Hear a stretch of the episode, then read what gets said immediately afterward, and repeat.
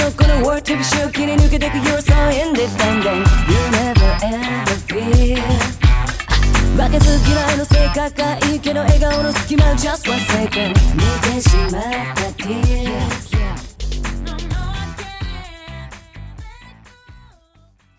E aí, pessoas, aqui é o Jorge Augusto e vamos nós para mais uma das nossas séries de entrevista aí com o pessoal que manda muito bem na internet. Aqui é o Juba e, bom, eu acho que eu sou entrevistado. Tenha certeza que é. E aí galera, aqui é o Zé e eu também quero ir pro Japão. Sou do AI, filho, sou do AI. Fala galera, aqui é o Álvaro e eu tô zerando a vida. Vixe, tá bom, né? Porra, eu- ah, como é que você se sente quando você tá escutando alguém que você já escuta o que? Uns. pelo menos. Acho que uns oito anos? Sei lá.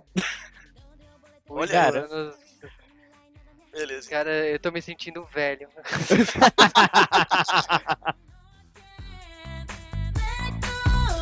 知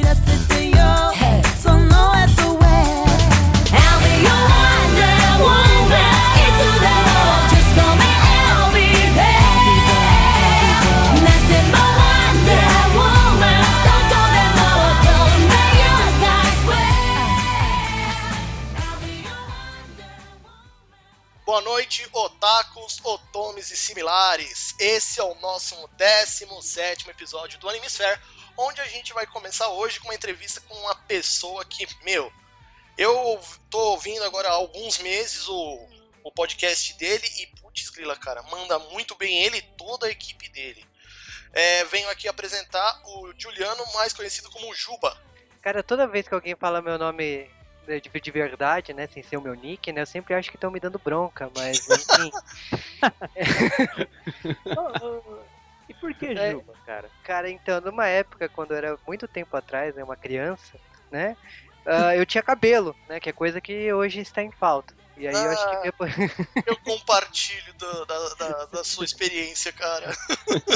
Aí provavelmente deve ser por isso que meus pais me chamavam de Juba, é um apelido de casa, né? Tipo, sempre fui chamado de Juba e virou, né? Tipo, meus amigos me chamam de Juba, o pessoal de faculdade, o pessoal do trabalho. Então, é um apelido que ficou. cê- O pessoal acha que é profissionalmente, assim, por causa do podcast, não, mas é, é um apelido que todo mundo me chama. Então, É um apelido que veio de casa que pegou, né?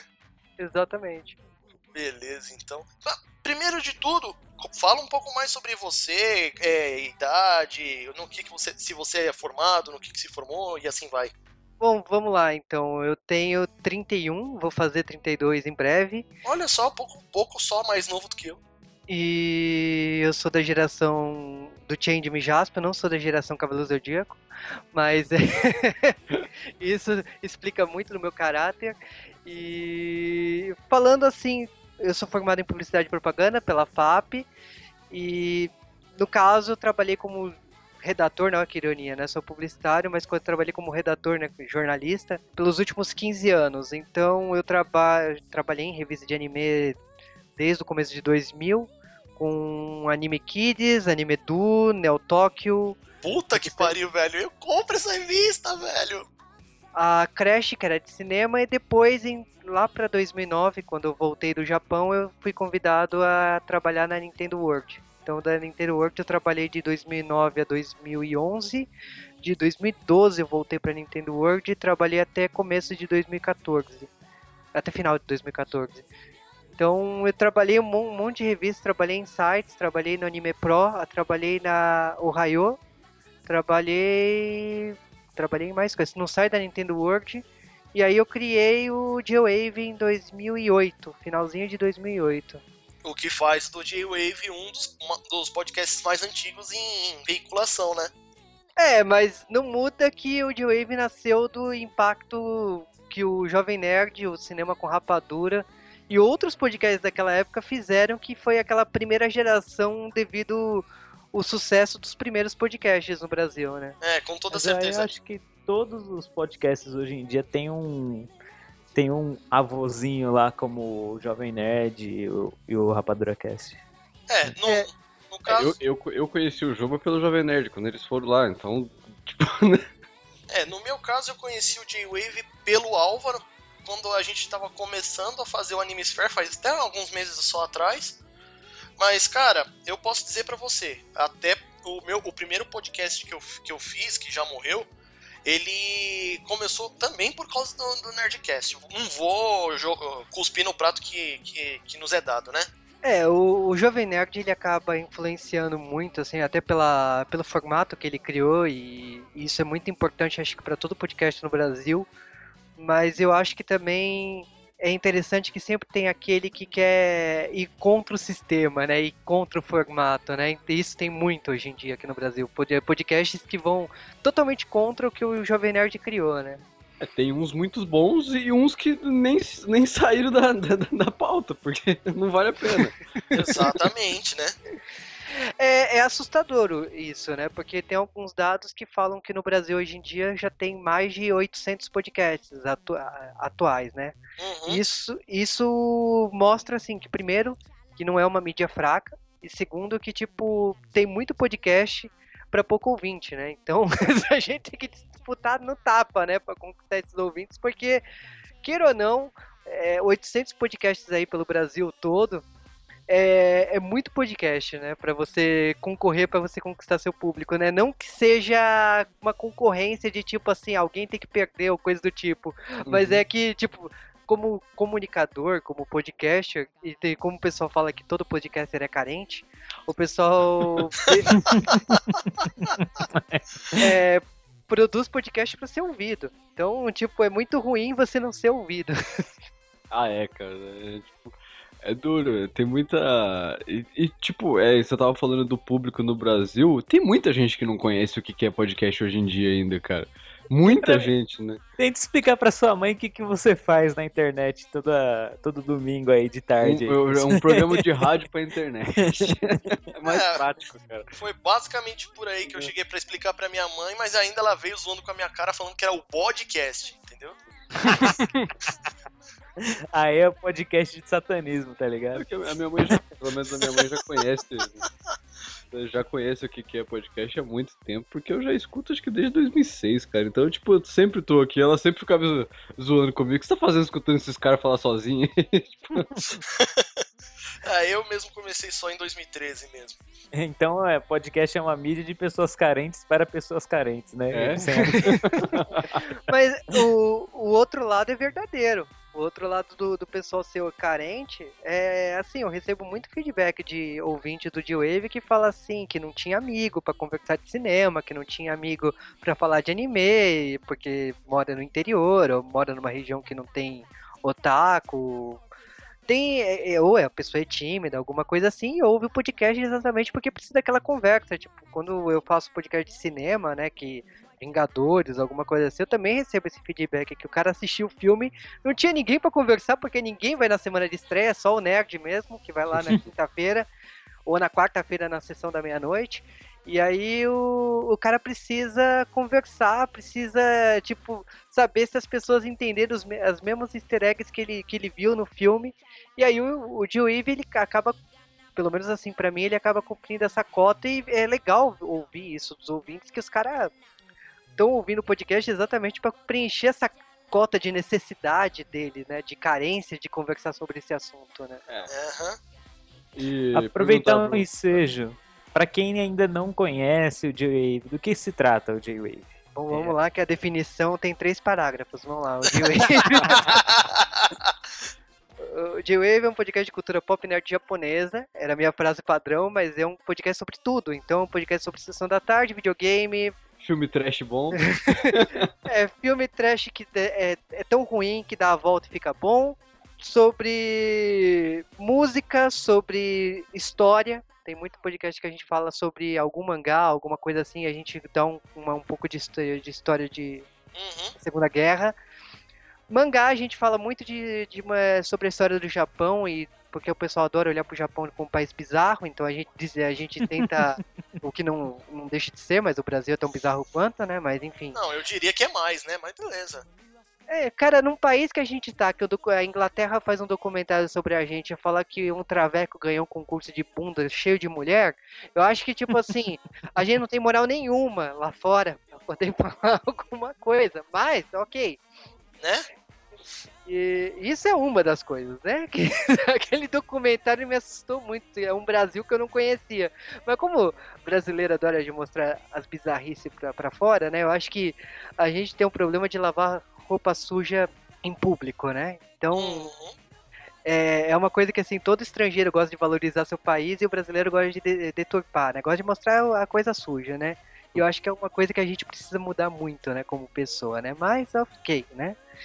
E é, a gente, bom, voltando ao J-Wave, né, que a gente desvirtou, J-Wave fala de tudo, fala de quadrinhos, fala de mangá, fala de quadrinhos italiano, fala de sessão da tarde, fala de cinema, fala de, de videogame, fala fala de muita coisa. Então, assim, o que dá na telha e eu acho que emplaca na cultura nerd, né, que tipo assim, é, a gente, o J-Wave consiga dar uma conotação nerd e oriental, né, porque tem coisas que a gente por ter um contexto e ter um background oriental, acaba sendo interessante pela abordagem que nós, né, da equipe do J-Wave ganhou, né? Então, tem gente que gosta de ouvir a gente exatamente por causa disso. É pra ver a opinião de vocês, o que, que vocês vão falar sobre aquilo, cara, né? Tem... Porque é, é igual quando você comentou do, do filme dos Vingadores. Tipo, na época do filme dos Vingadores, todos os podcasts falaram sobre o filme dos Vingadores. Então você vai mais pelo que você. É, que vocês têm mais afinidade. Tipo, eu escutei vocês, escutei o Jovem Nerd, escutei o Rapadura, todos falaram uma coisa diferente. Aí você pega uma pessoa igual eu que não queria ouvir spoiler e não tinha assistido o filme ainda. É, É, aí é complicado. aí fiquei uma semana sem ouvir podcast.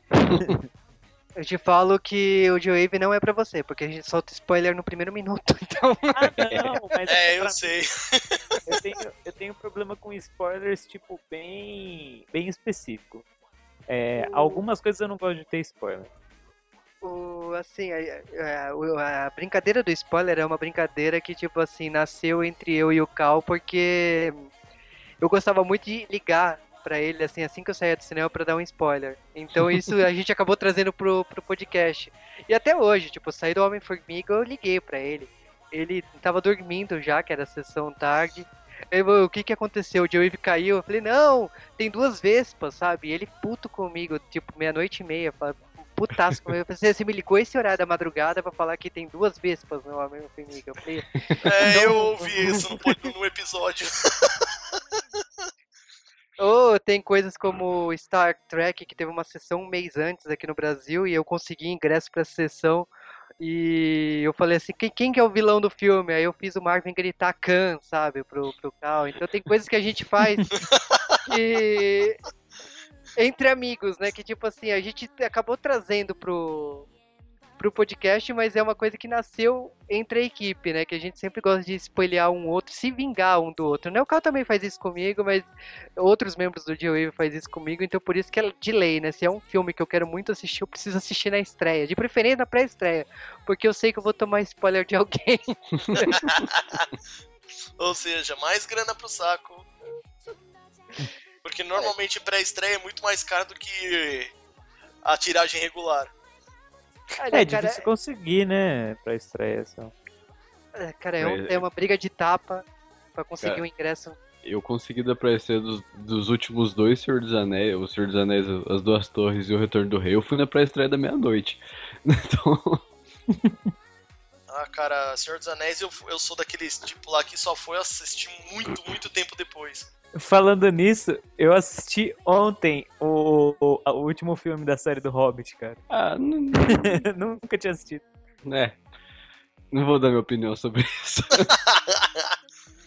Mas enfim, Preferia não ter assistido. né?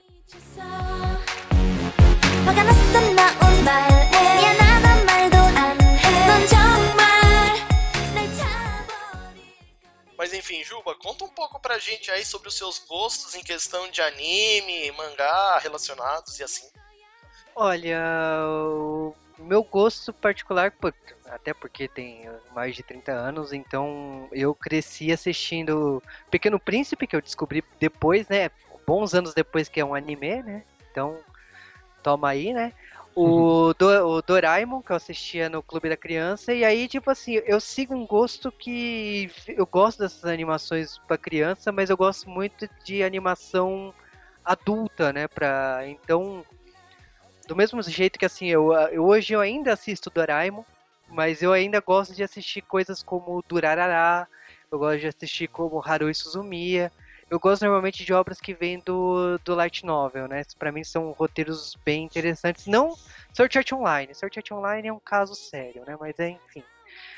Ah, tem, tem muito anime hoje em dia bom, mas ah, ao mesmo tempo tem muito lixo né, né, nesse, nesse bolo, né?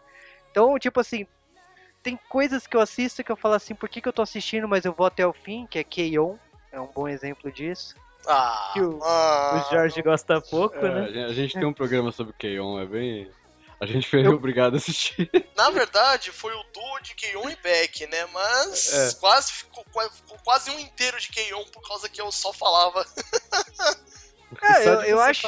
É que aquela música I Was Made to Hate in America já travou na minha cabeça de novo. Obrigado. a abertura da série. Mas, É. cara, anime tem muitos gêneros diferentes e eu acho que o que vale é assistir exatamente por isso. Eu, por exemplo, assim, no momento, nesse exato momento, eu estou assistindo o Shokugeki no Soma. Que demorou, tipo, todo mundo virou modinho, todo mundo tá falando, aí eu falei, beleza, vou assistir. O primeiro episódio me fez de todos os motivos do mundo pra não continuar. E aí meus amigos falaram, não, vai, vai em frente, porque a pornografia é só no primeiro episódio. Aí quando eu fui em frente, eu, eu, eu acabei me apaixonando pela série. Então eu tô, tô fazendo maratona até chegar o último episódio, né? Que ainda tá passando na TV japonesa, né? Então eu tô lá, eu tô lá firme e forte. Então, anime é uma coisa muito pra mim de, de opinião de amigos. O que, o que o pessoal tá assistindo, eu vou lá e assisto. Eu não, eu não sou muito de pegar guia de temporada, sabe? É, Aham. o, pessoal, o pessoal faz guia, ah, tem esses 20, 20 animes dessa, dessa temporada. Pra mim não rola. Pra mim rola tipo opinião de amigos mesmo, pra ver se aquela, aquela série é boa, por que, que eu devo assistir, por que, que faz o meu perfil. Porque o tempo é tão curto que não, não dá pra você ter o luxo de você assistir as 20 séries. Ah, sim. Mas, por exemplo, é, com o último episódio nosso que a gente fez sobre indicação do segundo semestre e tudo mais, pra você ver, e ficou ao meu cargo pegar a sinopse de Overlord, por exemplo. Meu, eu gostei tanto do, do, do anime que eu tô assistindo até agora. É, o, o interesse de simplesmente pesquisar, né? De se apaixonar pela, pela sinopse, no caso. Né? Sim, sim. Uhum. E, e se você pegar, por um lado, o Overlord, ele segue mais ou menos a mesma linha de pensamento do Sword Art Online, só que ele tem muitas diferenças. E foi assim, não só pelo fato de o personagem principal ser um mago, porque tava precisando, e também pelo fato de, meu, tudo ali tem todos os tipos de personalidades de otakus e de otomes que você vai encontrar por aí. É muito Mas- louco. Você sabe que, por exemplo, assim, aqui no Brasil teve um mangá que até o pessoal falou que era de nicho demais, que foi o Genshiken. E eu me apaixonei pelo anime há uns três anos antes do mangá sair aqui no Brasil. Foi exatamente por causa que mostra um universo, esse clube do mangá, e cada otaku de um jeito, cada otome de um jeito, né? Que também tinha mulheres no clube. Era muito engraçado ver como que cada um encaixa e por que eles decidiram entrar naquele clube, porque é o único lugar de troca de informações e tal, e como, é, como o autor do mangá resumiu a e mostrar né, a caricatura da, da, da diferença de cada um deles. E, tipo, eu não recomendo isso pra ninguém, porque eu sei que é exatamente assim, pra quem gosta de anime mesmo, sabe? É bem pra o cara que pode ser considerado otaku pra ele entender as referências daquele universo. Não dá pra eu vender esse peixe pra todo mundo. É, toda certeza. É, ô Juba, pergunta. É, tá certo que a gente só fez um episódio sobre, logo mais a gente vai fazer mais, mas Estúdio Ghibli, o que, que você pensa? Cara, Estúdio Ghibli é. Como que eu vou falar assim? Pra mim é a Disney japonesa, de diferentes Sim, sim. maneiras. E tem várias animações ali que eu sou apaixonado. Eu, assim, minha animação que eu cresci com ela, assisti várias e várias vezes, foi Totoro. Mas da fase adolescente aí até a fase adulta, eu assisti muito na, na Disney e Kiki, na serviço de entrega da Kiki. Então, pra mim, eu tenho um carinho muito especial pela Kiki. E dali pra frente, assim, eu tenho um carinho muito grande com, com o estúdio, porque toda, toda animação eu aprendo alguma coisa. Por mais que, tipo, tenha filmes que eu não goste tanto, como Ponyo, eu, eu, saio com, eu saio do filme com algum aprendizado. Então eu acho que Castelo Animado, ca- cada, cada filme deles, é, você, você sai satisfeito, seja que você goste ou não goste, você aprendeu alguma coisa com eles. Ah, toda certeza. Eu até é, fiz questão de perguntar a questão da, da- do estúdio Ghibli, porque a gente já gravou um, inclusive, sobre a viagem de Shihiro. É, a gente tá marcando pra gravar Princesa Mononoke faz um tempinho já também, tá? A gente vai, vai sair. Cara, a Princesa Mononoke é um caso sério, porque dublado é de um, você entende uma coisa, legendado você entende outra. Se você vê em inglês é outra coisa, tipo, são, três são três obras distintas. Então, é, eu já gravei podcast, é muito, é muito complicado. Dublado é uma obra totalmente resumida. E legendado você percebe que é um universo muito mais rico. Então, é uma obra ali que você vai apanhar para poder entender o que o, que o, o Miyazaki quis passar com ela. A primeira, a primeira vez que eu assisti o Princesa Mononoke, eu dormi, cara. É muito. é, tipo... Não, mas, E- é, cara, Evangelion tá aí pra isso. Tipo, É, Evangelion é complicado. É, Evangelion, se você levar em consideração que é muita, é, muita referência à Bíblia, você consegue até entender muita coisa do, do próprio mangá e anime, mas é aquela coisa muito cerebral, é aquela coisa muito psicológico.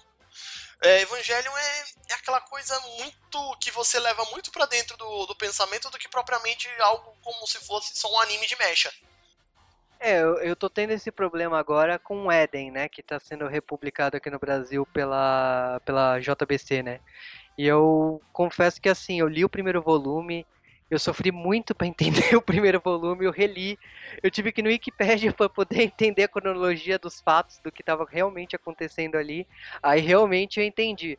Aí eu comprei o segundo volume e falei assim, meu Deus, eu vou ter que reler o primeiro, porque eu não tô entendendo o que tá acontecendo aqui. Então, e o cara fala que adora Evangelion e tá fazendo uma obra mó sofisticada lá Evangelion. Eu falei, meu Deus, eu tô apanhando aqui. Aí você fica com aquele critério, será que, é o, será que é o autor que tem problema ou será que eu que tenho problema que eu não tô entendendo a obra, né? Você começa a se questionar. Quem sou eu? Eu sou Ben? Eu não sei mais ler. O que que tá acontecendo? Continuando agora as perguntas, já que você falou bastante do J-Wave e tal, que ele surgiu por conta do, do Nerdcast, que foi. Nerdcast é exemplo pra muita gente por conta disso, mas fora a intenção de você querer discutir anime, mangá, conta, um pouco como se formou o J-Wave. Ah, cara, o G-Wave ele nasceu exa- exatamente assim lá em 2008 como um blog meu, né, sobre minhas eh, minhas matérias nas grandes revistas que eu trabalhei, né? Então, eh, eu republiquei no começo da- do site várias matérias do da Neo Tokyo, da Anime Edu, porque eu achava que o que era um, um portfólio pessoal meu. Quando eu fui pro Japão, eu acabei trazendo um guia de viagens que eu até acho eu pretendo relançar um dia no momento, que é contar as histórias das cidades que eu visitei, episódios que aconteceu nessas cidades que eu fui, porque eu fiquei dois meses e meio no Japão e, e acabei conhecendo mais de 20 cidades lá. Nossa, que Uhum. sonho, cara.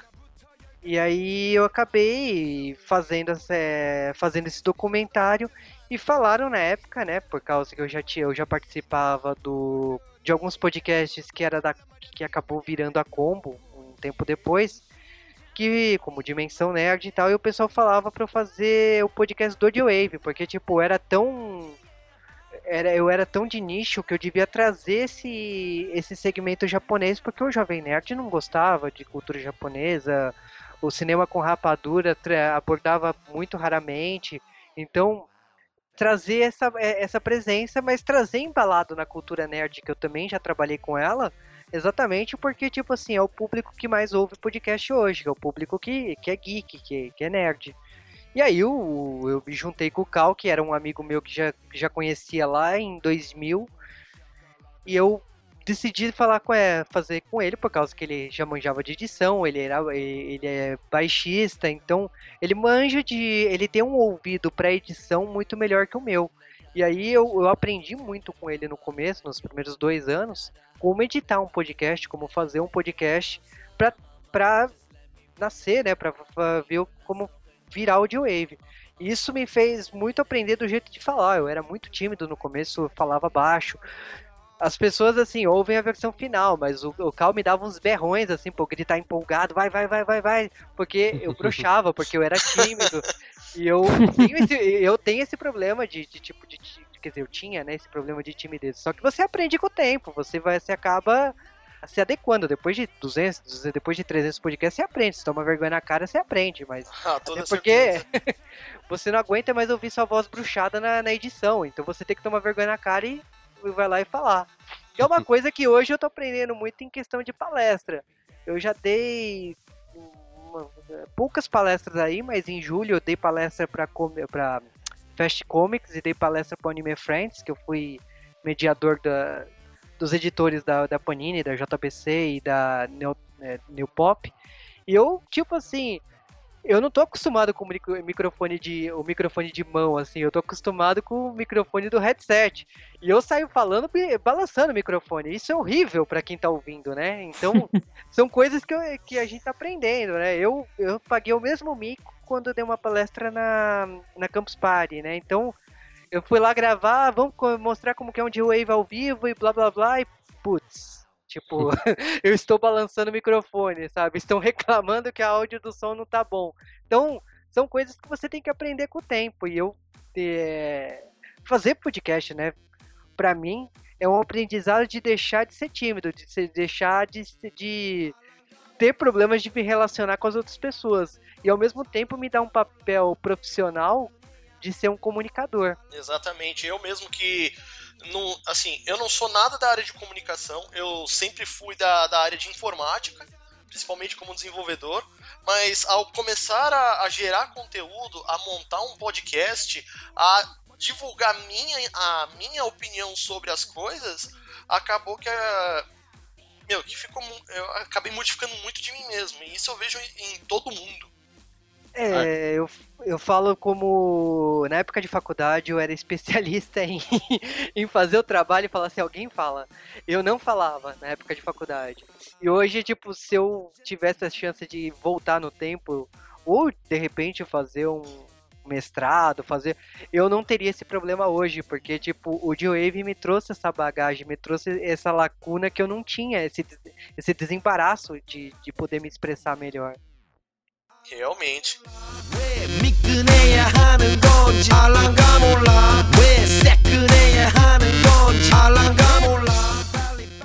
E, assim, tem algum momento aí, por exemplo, dentro do J-Wave que você poderia considerar que foi o melhor episódio que você já gravou ou que você ainda vai lançar? Olha, os melhores episódios assim para mim, assim, que não são não nem tecnicamente, assim, bons de edição, porque eu acho que edição você vai aca- acabando aprendendo com o tempo.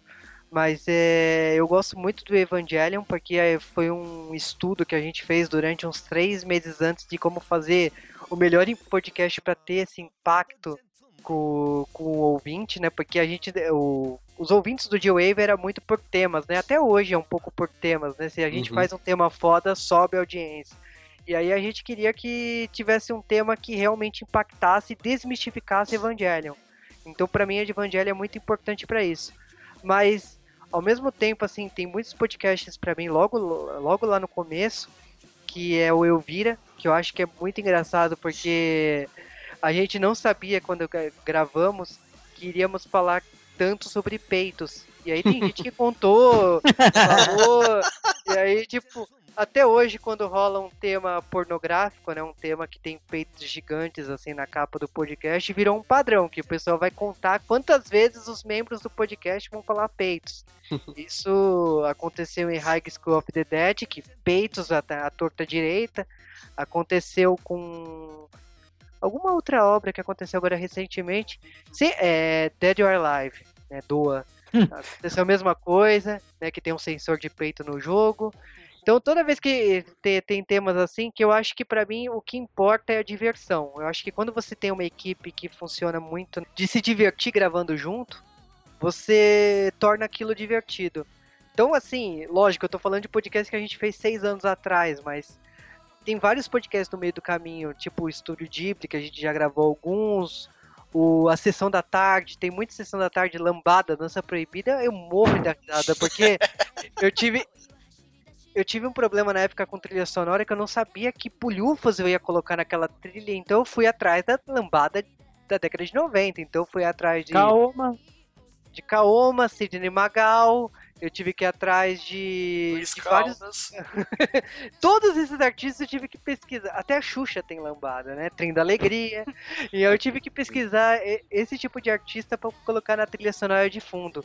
Tem um outro podcast que eu adoro, que é Nostalgia 80 e 90, que a gente fala de tudo, como que foi para uma visão de criança e hoje a gente vem como adulto, como era a briga da Mara Maravilha com a Xuxa, a Eliana, e todo, é, todo aquele momento de infância que hoje não existe mais, porque não existe mais essa, essa guerra infantil na televisão de manhã, né? Aliás, nem existe mais programa infantil, né? Só o SBT e olha né? SBT é, um, é a última resistência que tá tendo por aí. Até rolar um merchan nervoso, né? Aí o SBT desiste também, né? Então, Ah, sim. Mas, bom, vamos lá. Fora isso, é, Perguntar Aí- pra você o, o- por que que você foi pro Japão, cara? é isso aí. é, eu comecei a estudar japonês em 2001. E aí, tipo assim, minha, meu, meu problema com japonês é que, tipo, eu sempre fui, estudei, de repente eu não entendia mais e eu parava. E aí, lá em 2007 eu tinha voltado a estudar, tava em X nível, falei, ah, meus pais falaram assim, olha, a gente vai te ajudar ir pro Japão, então eu juntei dinheiro, ele acabei sendo ajudado por eles também por outra outra quantia, e acabei, a gente acabou é, eu correndo atrás, né, para saber como co- todo o processo de poder ir pro Japão. Então, para mim foi um aprendizado para crescer na vida, né, porque eu tinha acabado de me formar na faculdade, então Uhum. correr atrás das coisas de documentação, de consulado e roteiro, eh, porque eu tinha um amigo que tinha acabado de ir pro Japão, de morar, né, acabou indo trabalhar lá. Então eu precisava, não precisava pagar hotel, essas coisas. Então eu fui me informando, porque uma das coisas que eu queria ir pro Japão era treinar o meu, o meu japonês. Uhum. Tudo bem que eu acabei indo lá, eu acabei falando mais inglês do que japonês, mas isso é detalhe. Mas a.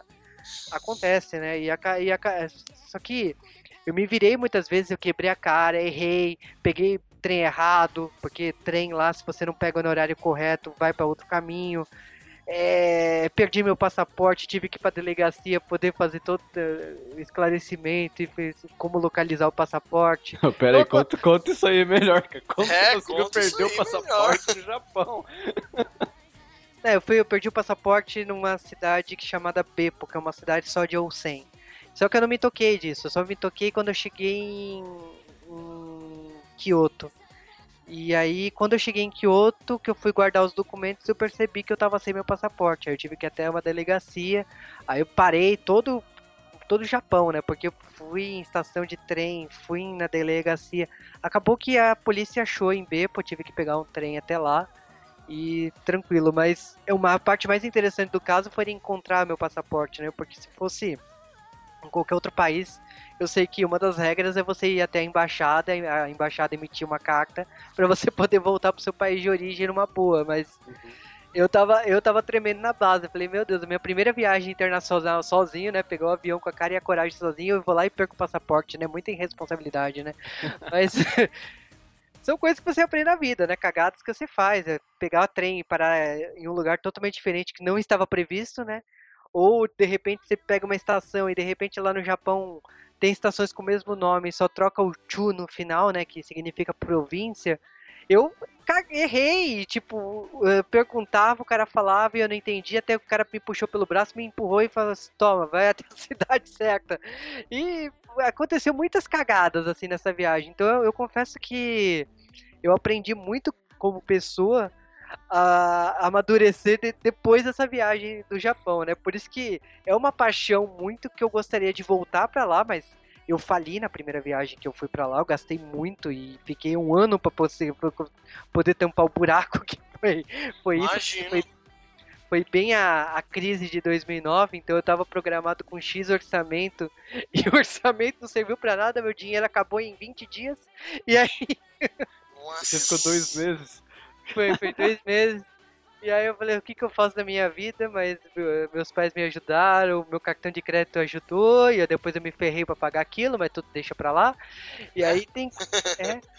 E aí essa viagem me serviu pra muitas coisas, me abrir muita visão, a- a ver como que é a pronúncia japonesa, sotaque, que é uma coisa que eu não tinha noção como é isso, a diferença de palavras, né, que, que acontece, até no português acontece também, mas foi a primeira vez que eu tomei um choque cultural de cada cidade. Quanto mais pro sul do Japão, menos eu entendia do que as pessoas estavam falando. E culinária, eu, eu- meu- meus olhos, assim, eu, aprendi muito quando eu fui pro Japão. Só que aquela coisa, né? Eu não me preparei financeiramente depois, por isso que já faz acho que uns 5 anos que eu fui. Eu falo assim, puta, morro de vontade de ir. Mas eu que também preciso tomar vergonha na cara e falar assim, olha, vamos juntar dinheiro, vamos, vamos se preparar pra ir, né? Né, Ah, que- Faz uma excursão J-Wave, aí vai todo mundo. É, e aí cada um faz uma, uma vaquinha e paga uma parte da sua, da sua passagem pra você ter dinheiro só pra comprar tuas coisas por lá. É que, cara, quando eu fui pro Japão, todo, todo mundo quer um videogame, todo mundo quer. Eu tá parecia um sacoleiro quando eu voltei, porque quando eu voltei do Japão, eu voltei com cinco malas. Nossa. Isso. Eu, eu, eu voltei na base, assim, muito tímido, porque eu falei assim: pronto, a alfândega vai me pegar, eu vou me ferrar, como que eu vou pagar isso? Eu vou ficar preso aqui. E eu, olha, eu vou ficar, vou te falar que eu, eu fiquei muito feliz que não aconteceu nada, assim, no caso. Então, é, meus amigos se saíram bem no final da história, né? Ainda bem, né? Mas, meu, Legal. imagina o cagaço que você teve quando você perdeu o seu passaporte, cara. Ah, cara, foi muito chato com o meu passaporte. Eu, eu- eu- eu tenho um amigo meu que acabou virando meu chefe na Nintendo World depois, que ele, ele ele tinha ido um mês antes e aí ele tava ele tava morando com a namorada, que a namorada ti- tinha feito um intercâmbio na USP, ele começou a namorar ela. E aí eu encontrei com ele lá. Ele foi muito, tipo, ele teve um, uma paciência muito grande comigo, porque eu, eu, eu fiquei muito reclamão nos dois dias até, até a polícia ligar falar que encontrou meu passaporte, a, ele teve que me aguentar muito. E olha que, tipo assim, depois ele me deu um puta emprego, né, de trabalhar na Nintendo, na, na revista Nintendo World e tal. Então, é, é muito interessante como você você acaba conhecendo as pessoas nos lugares mais inusitados, né? Eu, eu conhecia ele por causa de evento de anime, né? Que ele sempre ajudou o pessoal de, dos grandes eventos a negociar artistas de J-pop, né? De anime songs. E aí, que, por causa disso, a minha viagem pro Japão, e eu acompanhava ele muitos shows, eu acabei, quando eu fui, eu fiquei em Tóquio, eu ia em vários shows porque os artistas davam os ingressos pra ele e falavam, traz o seu amigo também. E aí, eu ia com ele pro, pro shows. Então eu assisti, eu, eu lembro que eu assisti um espetáculo de Natal lá, com todos os artistas de anime songs em versão orquestra. Eu ouvia o. Aí Minha nossa senhora, velho. Então, Xalá Rechalá. E, e foi na época que anunciaram o cantor do Dragon Ball Kai.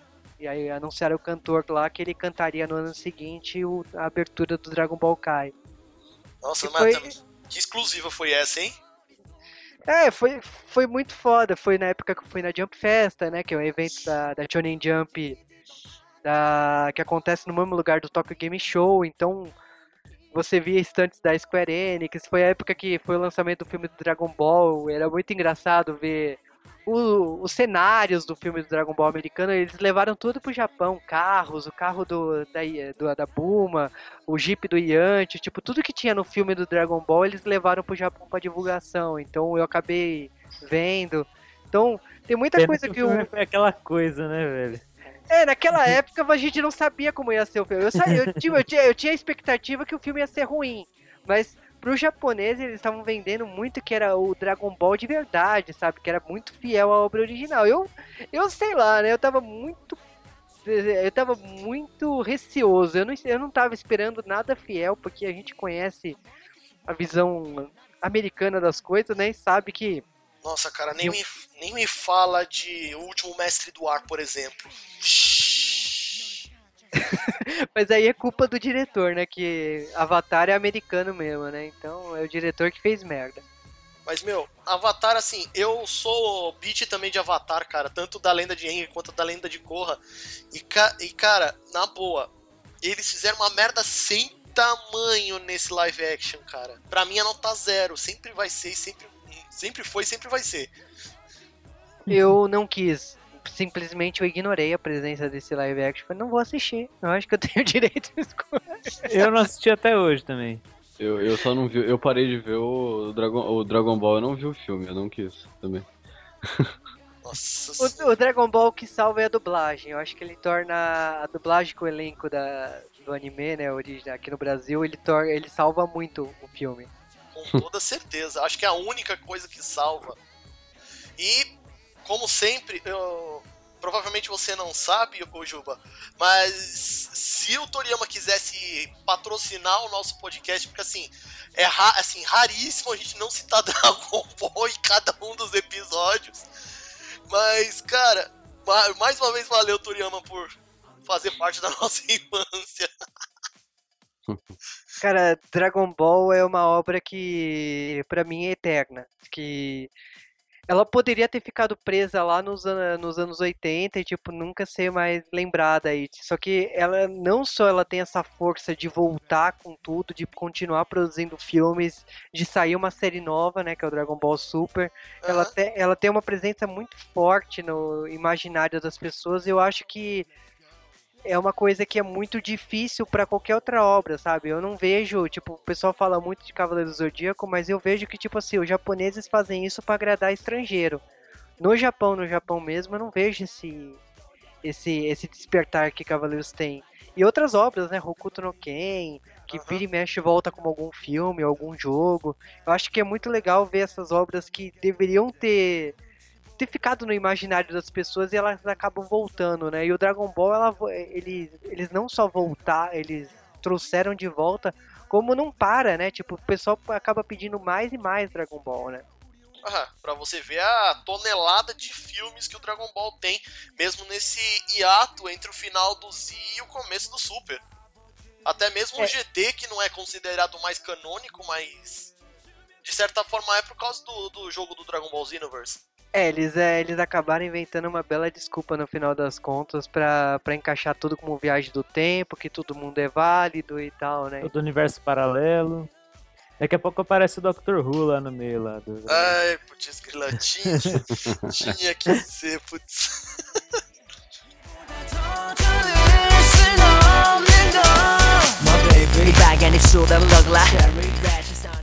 Creio que depois desse podcast, o pessoal que, que ouve a gente, que provavelmente, sei lá, se não conhecia o Juba pelo meio do J-Wave ou pelo meio das outras revistas em que ele trabalhou, conhece agora um pouco mais, né? Pô, e que inveja desse cara, mano, trabalhando na- lá na, na Nintendo World, velho. Eu diria inveja pela viagem que ele fez pro Japão, né, cara? Porque eu tenho esse sonho de ir pro Japão. Cara, o viagem pro Japão, ela. É, acho que as pessoas, a maioria das pessoas se perguntam como ir, como faz e como vai. E eu, assim, eu descobri que não é impossível, mas você precisa ter muita força de vontade, você precisa eh, se focar, de juntar dinheiro, de fazer um cronograma, ter um grande saco no consulado, mas isso em qualquer país a gente sabe que é complicado para você conseguir um visto para poder viajar para outro país. Ah, sim.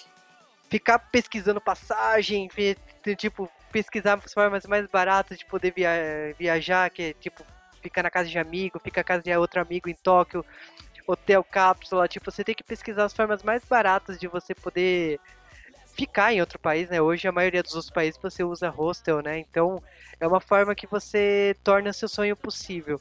E eu acho que assim, se você tem o grande sonho de viajar pro Japão, é, se foca, sabe? Foca e, e vai e vai. Eu, eu tinha esse sonho e realizei. Tipo, tô doido pra fazer de novo que eu me formo. Graças a Deus, né? Depois de tantas paradas e idas, né? Eu me formo no japonês no final do ano. se tudo der certo, eu espero que sim. E aí, se, se eu me formar, eu pretendo ano que vem sem falta, né? Agora que eu tenho mais da metade do curso de japonês feito, né? Que agora eu vou pro, pro intermediário avançado. É, agora que eu tenho, eh, vou ter certificado e tudo mais, eu, eu, eu, eu desejo pra mim me focar e me presentear com uma viagem pro Japão, de novo, né? Puta, cara, eu te desejo toda a sorte do mundo, porque eu quero fazer isso, mas o problema todo é que eu não vou, eu vou sabendo, acho que eu só sabendo contar. Cara, mas eu vou te falar que assim, o Japão, pelo menos nas grandes cap- eh, capitais, né? Ele tem tudo em inglês e japonês. Agora, quando você vai pra uma cidade interior, aí ferrou. Ferrou porque não, não, não, não tem, não tem suporte para o que você espera. Eu confesso que quando eu fiquei na casa de um amigo meu perto de Nagoya, eu sofri muito né, na casa dele porque tudo era em kanji. né, No, no idioma japonês, Nossa. kanji. Em, eh, e isso era muito complicado. Eu andava com o papel com os nomes das cidades em kanji para poder saber onde eu tava, porque eu, eh, você olhava pro kanji, pro kanji, kanji de nome ainda por cima, né, que é uma leitura bem específica. Você Aham. fala o que que, o que que você faz com aquilo? Não faz, né? então você tem que andar com aquilo no- debaixo do braço para poder guiar. E como eu fui numa época pré smartphone, Android e iOS, né? Eu fui numa Nossa. época Hoje eu faria muita coisa de tipo assim, Instagram, canal no YouTube, sabe? Eu teria coisas muito diferentes que na época eu não fiz porque não existia. É, cinco anos, a- o mundo mudou muito em cinco anos, né? Então, É, digamos que não é que você teria, você terá, né? Você tá querendo se, pro- se presentear com uma viagem pro Japão, você vai ter isso. Agora É, o problema, acho que seria o dólar a 4,50 aí. Ficar é essa viagem aí, colorido, velho. velho. Isso é colorido, velho. ah, esse dólar maravilhoso, né? Você olha pra ele e fala assim, né? Por quê? E aí você olha o dólar 4,20, depois desce pra 3,90, aí sobe de novo. Tá, tá, tá, tá lindo esse dólar.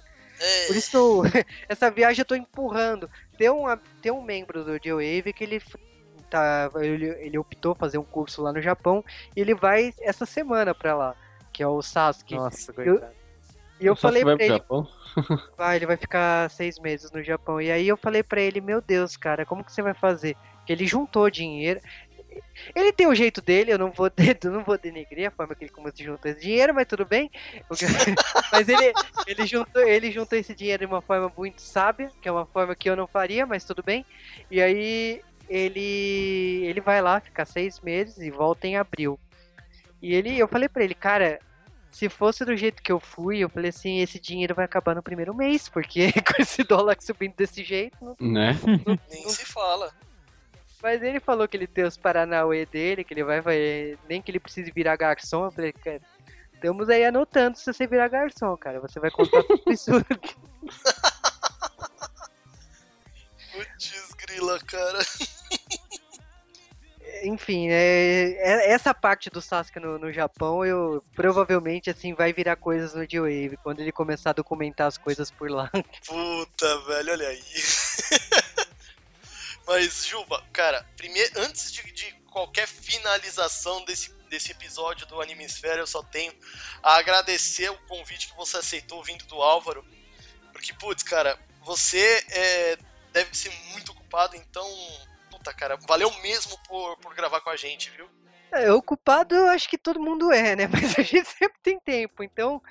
Ah, enquanto a gente tá editando podcast ou fazendo curso, esse final de semana eu fiz curso de quadrinhos ah, com o Sidney Guzmão e o, e o Cassius da editora JBC e o Guilherme Cruz. E aí, tipo, foi, foi dois dias intensos de curso, números que normalmente não são divulgados, de, de vendas, como eh, estratégias de marketing que cada editora faz.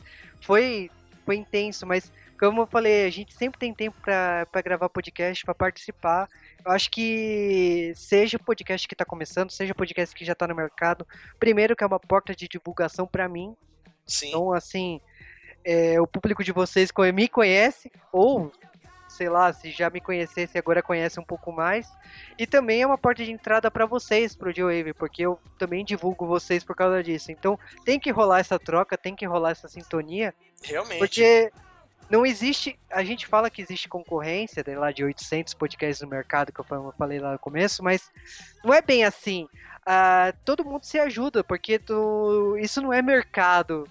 de financeiro. Todo mundo tem que se Sim. ajudar para se divulgar, para formar essa teia de podcasts e um público conhecer o outro e, e a gente trocar figurinhas, né? De trazer, migrar públicos, né, para cada um, né? Exatamente, por isso mesmo que assim, indiferente de qualquer coisa, eu só tenho a agradecer a você por ter vindo com a gente. E de resto, Álvaro, você tem mais alguma coisa pra perguntar aí pro, pro Juba? Eu acho que ele caiu. Álvaro is dead. É Álvaro is dead. Bom, Zé, o que, que você tem de Quando perguntar, não sou eu, é ele. né? Não, Mas- cara, queria mais a- agradecer mesmo a participação aí do cast. E precisar de alguma coisa lá, cara, a gente tá à disposição aqui também. Com toda certeza. Isso eu Olha tenho, que- eu bato 100% aí, precisar da gente. Isso é muito bom, porque, tipo, de Wave, a gente provavelmente a gente vai começar um processo de reestruturação, até porque tempos mudam, né? A gente tem que mudar as, as coisas, então é muito bom contar com novos rostos lá, né? Então pode deixar que a gente, no momento que precisar, a gente convida sim. Cara, só não me chame pra falar de Fairy Tail, cara, porque, meu, é um anime, cara. Se, se você não assistiu, não assista, cara. Olha, Juba, uma, assim, ele fala que não gosta de Fairy Tail. Assim, tudo bem, uma coisa é não gostar de Fairy Tail, outra coisa é você usar um desafeto de anime pra você alfinetar o seu amigo.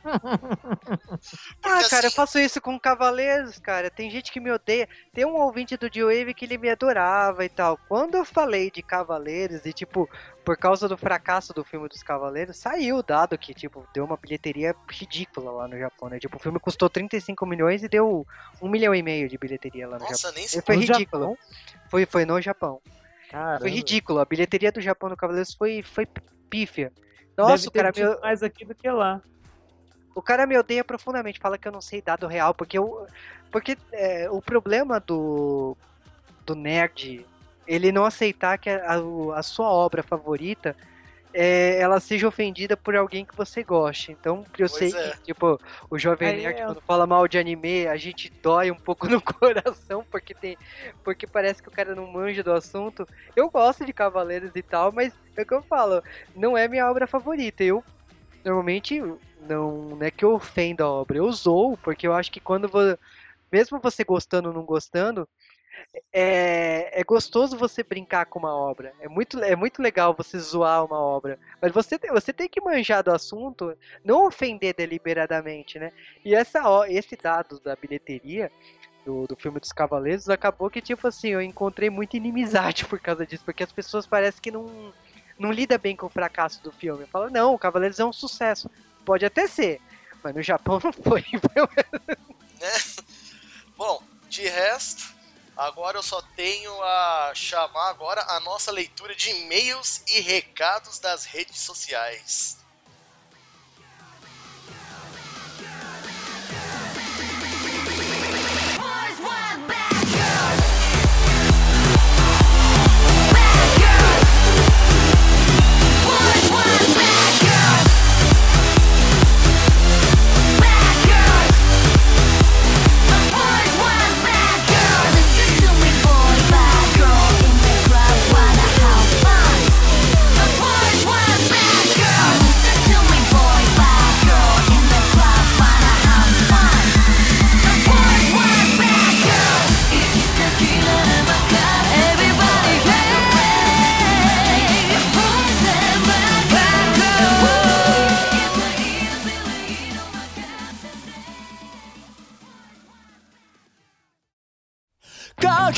き鳴らせ存在を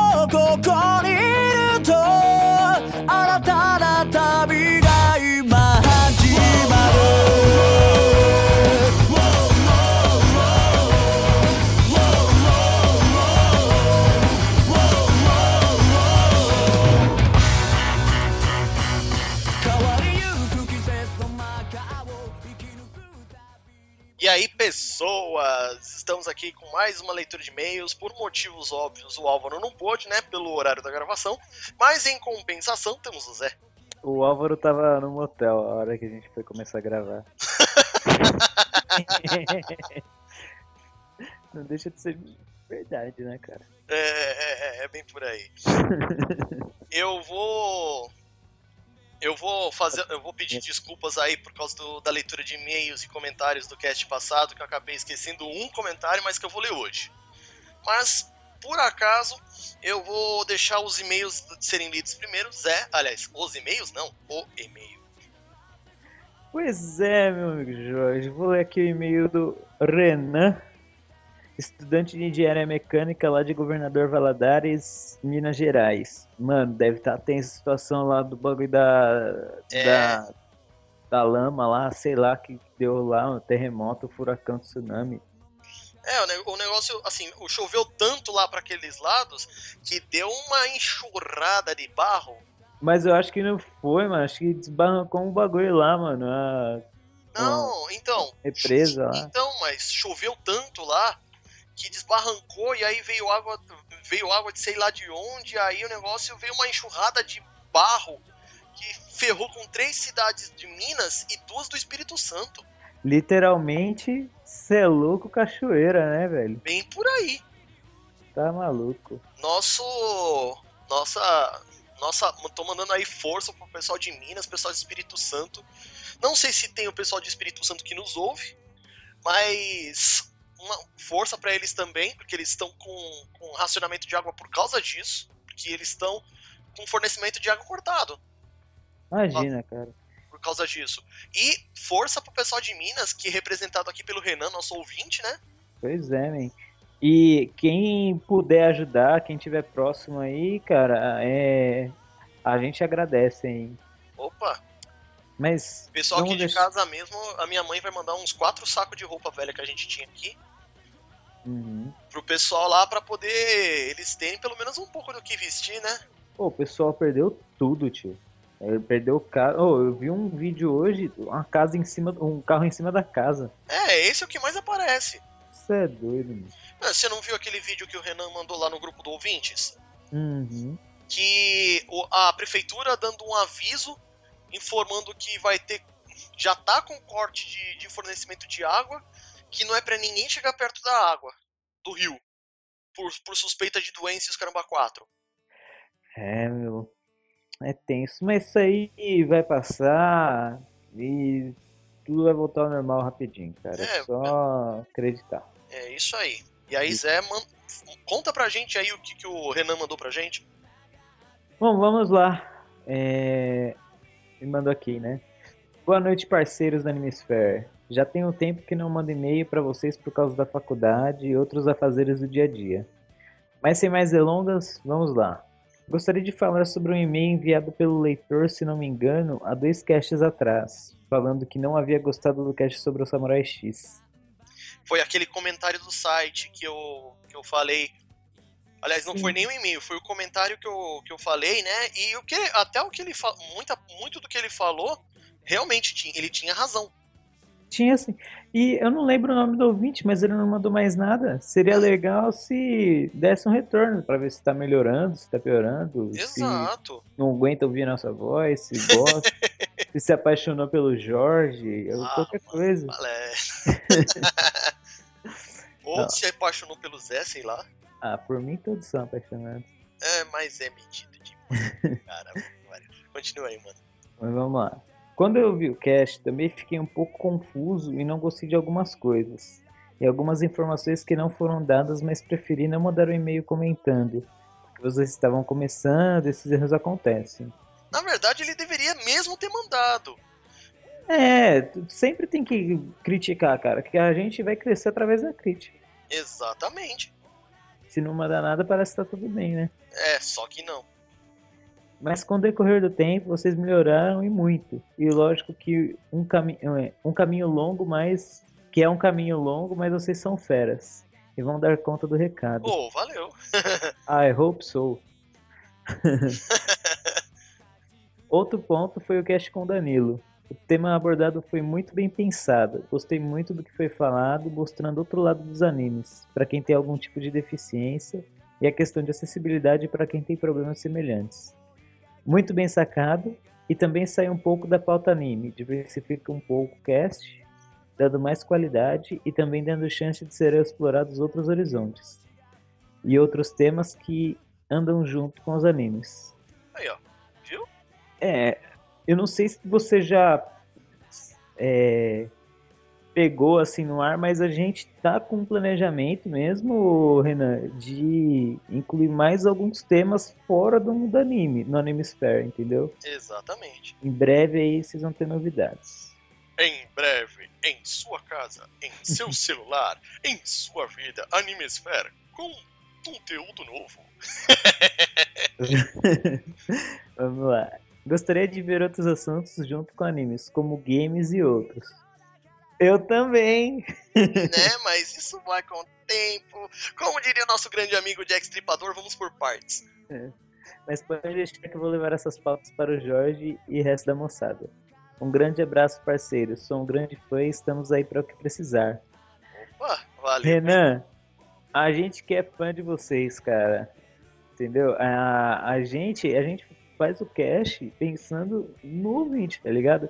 A gente, meu, não adianta falar que pensa em ganhar alguma coisa agora, porque a gente tem noção de que se for para ter algum retorno financeiro ou coisa do tipo, vai, vai demorar muito tempo e, tipo, cada- todo mundo tem sua profissão, ninguém pensa em profissionalizar o cast, em vender o cast, entendeu? Exatamente. Nada de Patreon, nada de. de mensalidadezinhas, cacete a quatro. de anu- anúncio. O que a gente pensa em fazer um dia é uma loja com produto nosso, mas isso aí também, sabe?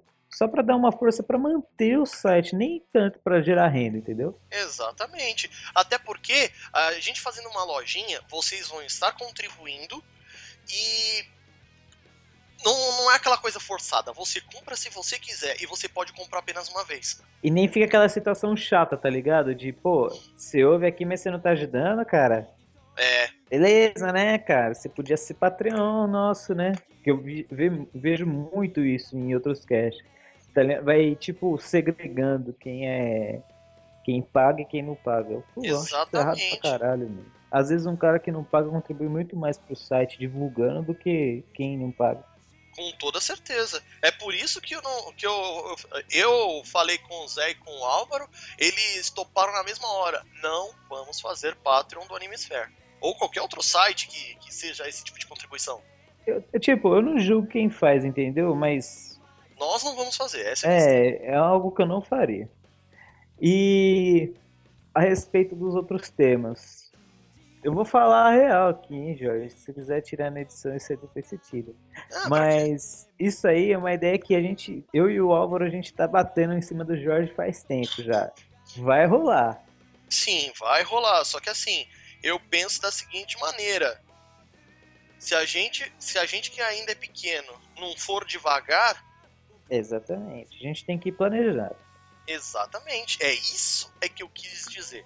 E a gente precisa crescer, então vocês divulguem aí o cast. É, vocês querem ver mais temas diversificados, mais coisas tipo games, quadrinhos e tudo mais dentro do Animesphere?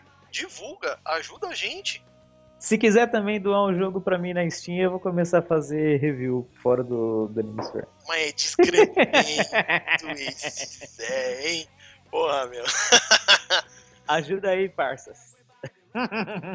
De resto, Renan, muito obrigado pelo teu e-mail. Sabendo o que você quer, a gente consegue deixar o Animesphere um pouco mais do jeito que você gosta. Por isso que a gente sempre fala, comunica com a gente. Não é só o e-mail, não é só o site. Tem o Facebook, tem o Twitter. Manda aí uma, um, um- um feedback pra gente, pra gente poder deixar o podcast um pouco mais com a cara de vocês, né? Com certeza. Agora é a minha hora de pedir desculpas ao Almir, lá do PlayerCast, né? Que já tá com a gente lá no, no grupo do WhatsApp. Ele mandou um comentário no, no Animesphere 15 e eu não li na leitura de e-mails e recados da, da- do cast passado. Porra, Jorge. Olha que palhaçada da minha parte, mas beleza. Porra, Jorge. Eu esqueci, mas não totalmente. Vamos ler agora. Aí ele mandou pra gente aqui. Olá, pessoas. Almir, o branco do podcast Playercast. Sou mais, É, o resto é tudo negão lá, pessoal. sou mais velho, acho. Ana Barbera Herculoides, Impossíveis, Corrida Maluca e muitos outros, e não tem como falar da minha infância sem falar de Rede Manchete e TV Cultura. Perdi a minha tarde assistindo tudo isso. Um grande abraço e salve Jorge. Salve Jorge é foda, hein, mano. E os cachorros participando aí, ó. É, É, cara. Sempre. Esse cachorro é mais caster que muita gente, velho. Eu acho que já- esses seus cachorros aí já tá tão caster quanto eu aqui. Ensina eles a editar também. Exatamente. É, lembrando aí que esse comentário aí do Almir, ele mandou pra gente no episódio número 15, Dia de Nossas Infâncias. Então, tá lido aí, Almir, e obrigado por ter mandado o comentário. Agora, em relação ao Twitter, Manolos, ganhamos três seguidores, hein? O Isaías Paladino, o Rafael Andrade e o 3x1 Podcast. Sem Aí sim, hein? Pois é. Sem contar o post, os posts vindo dos do nossos parceiros aí, o Podflix, né? Que sempre estão postando quando lançam os nossos divulga, episódios, né? Sempre divulga. Sempre divulga. Um abraço aí pro pessoal do Podflix. Sem contar o pessoal do Ouvindo Podcast que também sempre posta aí os nossos episódios. Um abração pra eles também. E Zé, como é que estamos aí no Facebook? Ah, cara, Facebook ele anda meio parado, mas por culpa nossa também, né? A gente devia postar mais. Hum, Isso aí eu acho uma falha nossa, mas a gente vai se acertando com o tempo, é, isso aí. ok? A gente precisava de alguém de confiança para ser um criador de conteúdo nosso. Sim, Quem quiser se candidatar aí, é só falar com a gente. é isso aí. Aí fala com a gente, a gente vê o negócio direitinho. E aí a gente também agradece ao outro nosso amigo agregador, né? Que é o Golcaster, que também divulga os nossos episódios lá na página deles. Muito bom. E agora é hora do que, Zé? Agora, cara, é a hora de falar as nossas redes sociais. Nossa, no nosso Jamex. Então, pra você que é old school e gosta aí de compartilhar com a gente a sua opinião de uma maneira mais completa e também um pouco mais antiga, vamos dizer assim, posta lá no, ah, comenta lá no site www.farifalcon.com.br ou manda um e-mail contato arroba farifalcon.com.br. Você que tá mais com o povão e que gosta aí de estar junto com, com o pessoal, simplesmente só acessar a nossa página no Facebook, facebook.com animesphere.podcast. Você que é mais descolado, que curte 140 caracteres, basta mandar um- uma tweetada aí no nosso arroba ff underline animesphere. FF por causa do que, Zé? FF um drogado do site. Ah, oi, do e é isso aí. Sem contar os agregadores que a gente já falou com o pessoal. No post tem sempre, se você eh, quiser se- seguir um dos casters, tem as páginas do Facebook e do Twitter, minha e do Álvaro. E do Zé, só o Facebook, porque ele, não- ele tem a conta do Twitter, mas não usa. Não uso, eu uso só o o Twitter pra ver. Se quiser, pode pôr o Instagram lá também, cara. O Instagram participo mais. Ah, e sim, depois eu coloco no, no, no, post, então. Eu também tenho Instagram, mas quase não uso. Então tá suave. Eu uso porque eu sou muito lindo. Ai, mas putz grila. Mano, o, o- a, o teu ego foi lá em cima e voltou, hein, depois dessa, Nunca saiu de lá de cima. né? De resto, eu só tenho a agradecer a todo mundo que ouve a gente, indiferente se manda recado, se não manda recado. É legal que mande, mas se não mandar, a gente agradece mesmo assim você que nos ouve. Muito obrigado por ouvir nossos episódios e até a próxima. Até mais, galera. Tchau.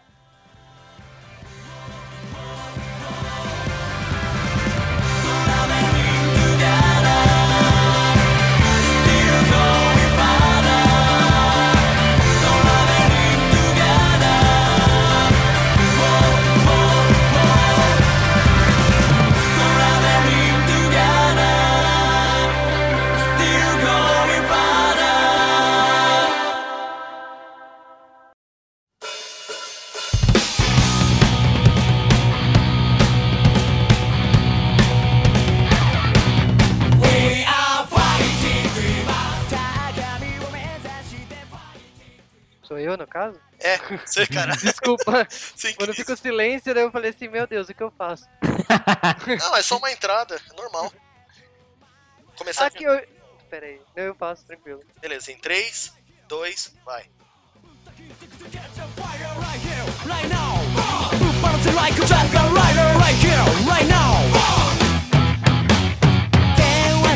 人の道の中人の傷を広げてどこ